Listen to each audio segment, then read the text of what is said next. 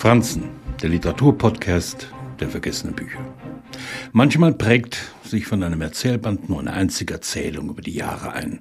So geschehen bei Ingeborg Bachmann und ihrer Undine geht aus der sieben Erzählungen umfassenden Sammlung Das 30. Jahr. 1961 erschienen.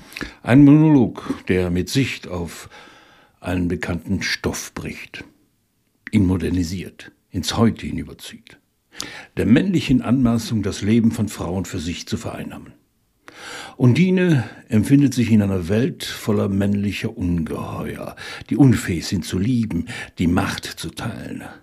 Auch sie wird wie der Mythos am Ende ins Wasser gehen, gescheitert, verstoßen, ohnmächtig einer Männerwelt gegenüber, in der Frauen zu sein haben, wie Männer sie sich vorstellen, in der es keine Augenhöhe gibt, die Macht eindeutig auf Seiten des männlichen Geschlechts liegt.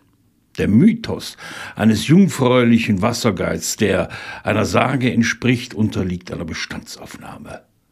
Undine wird nicht ins Fabelreich abgeschoben und überhöht, die Form des Ich-Erzählens führt zu schonungsloser Nähe. Nicht länger Halbgöttin, nicht länger Elementargeist, umgeben von Elementen auf der Suche nach der Unsterblichkeit ihrer Seele, die nur ein Mann ihr gewähren kann. Vielmehr unterdrückt, nicht ernst genommen, hineingeworfen in ein Spiel mit Worten und Doppeldeutigkeiten voller Herablassung. Wie miteinander umgehen, fragt die Autorin, wie miteinander sprechen, wie sich begegnen, statt auf eine nie eintretende Erlösung zu hoffen. Der betörende Sirenengesang einer Verlorenen weicht einer schonungslosen Aufarbeitung und Hinterfragung.